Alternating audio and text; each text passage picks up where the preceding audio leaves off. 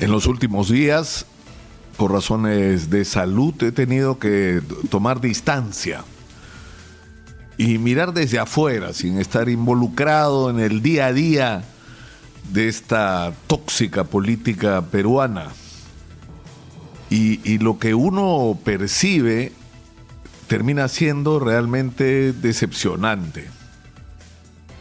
Eh, por muchas razones pero tal vez la, más importante de ellas es la constatación de que tal vez estemos a punto de perder por tercera vez en nuestra historia una extraordinaria oportunidad de convertirnos en un país del primer mundo. Estamos en medio de un debate donde, por ejemplo, se discute la constitución y, y ambos extremos se equivocan exitosa. Porque nuestra constitución es, me van a disculpar la expresión, un mamarracho que están tratando de cambiar todas las semanas. La propia gente que se opone a una asamblea constituyente es la que más cambios ha promovido en las últimas semanas a la constitución. Porque la constitución estuvo mal hecha, fue una constitución con la que se trató de imponer en una circunstancia política determinada donde el gobierno de Alberto Fujimori tenía prácticamente el control eh, del país entero y de sus instituciones, para hacer una constitución que permitiera abrir el país a la economía y punto. Los detalles no importaban, las condiciones en que lo hiciéramos tampoco. Y, y fue parte de todo un proceso donde se privatizó cosa que había que hacer seguramente, pero no tan mal como se hizo, porque literalmente terminamos regalando ¿Ustedes saben cuánto pagó Repsol por la Pampilla? Averigüen cuánto pagó y cuánto gana cada año Repsol por la Pampilla. ¿A cuándo vendieron eh, la industria harinera, las embarcaciones? Averigüen ustedes qué pasó con eso para que se pongan a pensar si las cosas no se pudieron hacer de manera diferente o incluso si alguna empresa de estas con un ajuste anticorrupción no podía manejarse de manera eficiente como en Atru. No hubiéramos perdido 30 años en el transporte público y tendríamos en este momento un sistema eh, que por lo menos no violara los derechos humanos de los ciudadanos cotidianamente. Y estamos regresando hoy para seguir en el tema del transporte, haber construido un sistema de transporte sostenido con el billete del Estado. El Estado pone la infraestructura, el Estado pone los créditos, el Estado subsidia y el privado ¿qué hace? Gana plata. O sea, ¿qué es lo que hace el privado? ¿Dónde está el, el aporte de la empresa privada en este caso? ¿No? Pero mejor nos quedamos con lo que teníamos al comienzo, ajustado, por supuesto, y, convertido en más eficiente de lo que era, manejado con criterios de empresa privada moderna. Pero a lo que voy es que incluso en este debate de la Constitución, es decir, la, Constitución se hizo en, en un Congreso Constituyente de 80 personas elegidas en un proceso manejado por el gobierno de Alberto Fujimori y Vladimiro Montesinos, que era quien controlaba la Oficina Nacional de Procesos Electorales, y que fue llevado, y, un proceso al que no fueron ni el APRA ni el Popular, ¿ah? ninguno de los dos fue a, ese Congreso Constituyente porque lo consideraban ilegítimo, no representativo del país, impuesto por un régimen dictatorial. Eso es lo que decían en ese momento sobre el evento que produjo la Constitución del 93. Entonces, y luego lo llevaron a un referéndum. Y nadie se quiere acordar que a ese referéndum no fue más del 30% de los peruanos. Hubo 30% de inasistencia. Hubo 30% de peruanos que votaron contra el proyecto constitucional. Hubo 6% de peruanos que votaron blanco o viciados y solo el 33% votó a favor del universo electoral que existía en el Perú en ese momento. Es decir, tenemos una constitución, eh, eh, es decir, hecha por una institución como el Congreso Constituyente y ratificó en un referéndum sospechoso de transparencia por quien lo organizó y que incluso en ese contexto tuvo estas miserables respuestas. Tú no puedes tener una constitución con el 33% del aval ciudadano. En Chile se está discutiendo una reforma constitucional donde todo tiene que tener los dos tercios o no va, porque es lo mínimo de consenso que requieres para hacer gobernable un país. Exitosa. Pero a lo que voy es a lo siguiente, es obvio que hay que cambiar la constitución.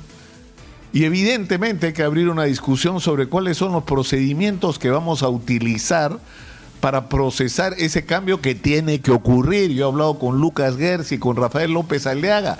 Rafael López Aliaga dice que hay que revisar el papel del Estado en la economía, dice que hay que cambiar el tema de los contratos ley, dice que hay que eh, eh, modificar otro eh, tema, temas como, como por ejemplo los monopolios que la manera como está planteado el tema de los monopolios es tan genérico que termina siendo permisivo y es lo que ha permitido que en el Perú haya monopolios, cuando se supone que están prohibidos. Entonces, hasta la, la gente más conservadora en este país está a favor de un cambio constitucional.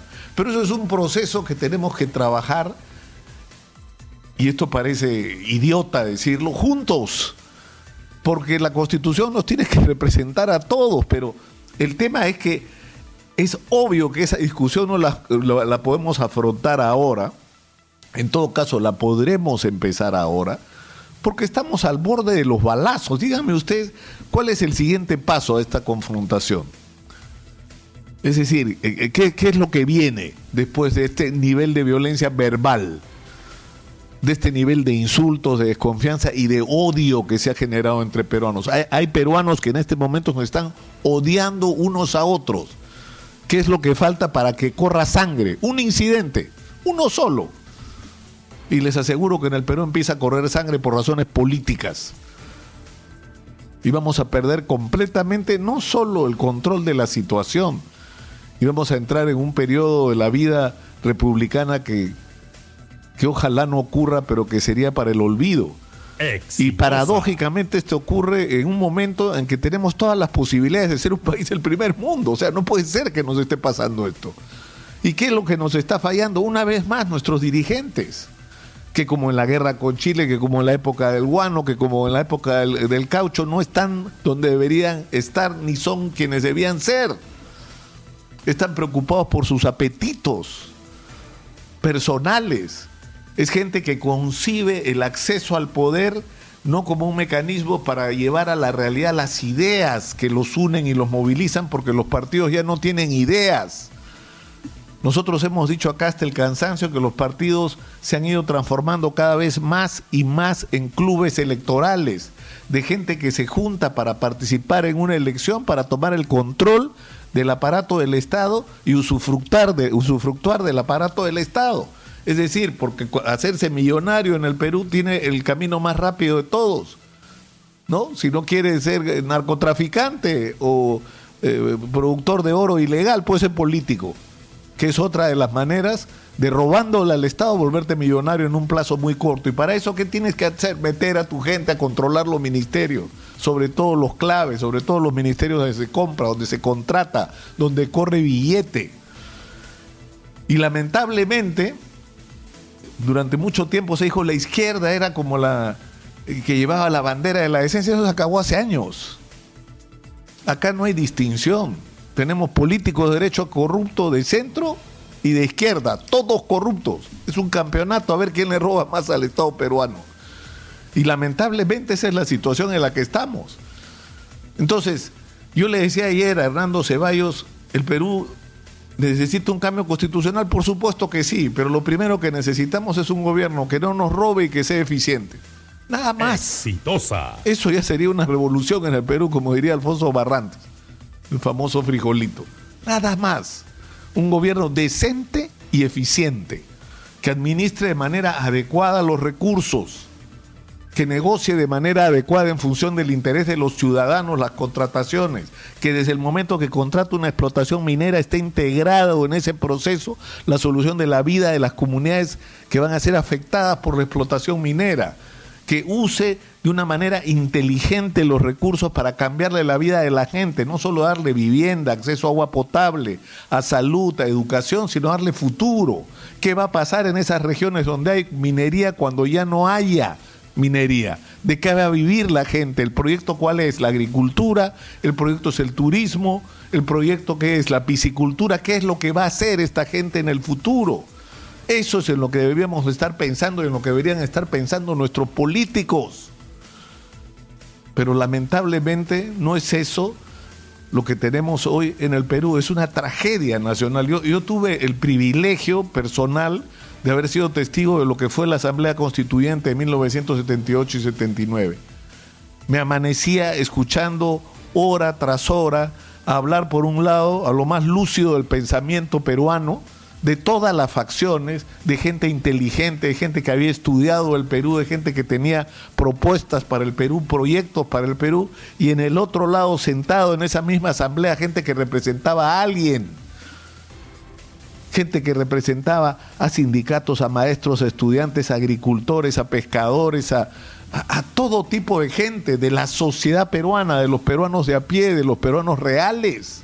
Y ese encuentro fue extraordinario, porque no solamente fue representativo, sino, sino que fue un gran momento en que las necesidades del Perú se encontraron con las diferentes opciones de respuesta al camino que debíamos seguir.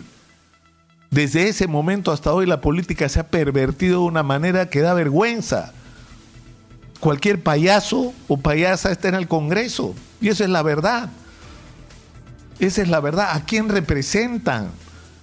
¿Qué ideas representan? ¿Qué propuestas tienen para el país? ¿Qué alternativas tienen para nosotros?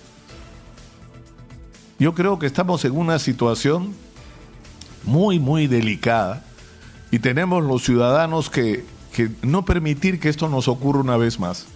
Yo no sé sinceramente cuál es el camino, pero no podemos permitir los ciudadanos que esta oportunidad, insisto, la volvamos a perder. El precio de los minerales está por las nubes. Este es el momento de atraer la mayor cantidad de inversión, por supuesto, en las mejores condiciones posibles de respeto al medio ambiente. Y ni hay que discutirlo con la minera porque es lo que hacen en todo el mundo. Son reglas de juego internacional, pero que además sirva para cambiarle la vida a la gente. No es tan difícil, no debería ser tan difícil hacerlo. Y eso va a ser la locomotora que va a moverlo todo porque vamos a tener dinero, plata como cancha, como dice César Acuña, para resolver todos nuestros problemas. Pero para eso necesitamos, y con esto termino, un aparato de Estado eficiente y honesto, que es algo que hoy no existe. Y lamentablemente las señales que está dando el profesor Pedro Castillo y sobre todo su ahora aliado, el señor Vladimir Cerrón, es hacer lo mismo que han hecho todos a los que ellos han criticado los últimos 30 años llenar el aparato del Estado de los incondicionales y de los incapaces, de gente que no está ahí porque sabe lo que hay que hacer, sino que está ahí porque sabe obedecer y porque está ahí porque estar en el aparato del Estado, insisto, es la mejor manera en este momento en el Perú de hacerse millonario en un plazo muy corto. Y para eso no votó la gente.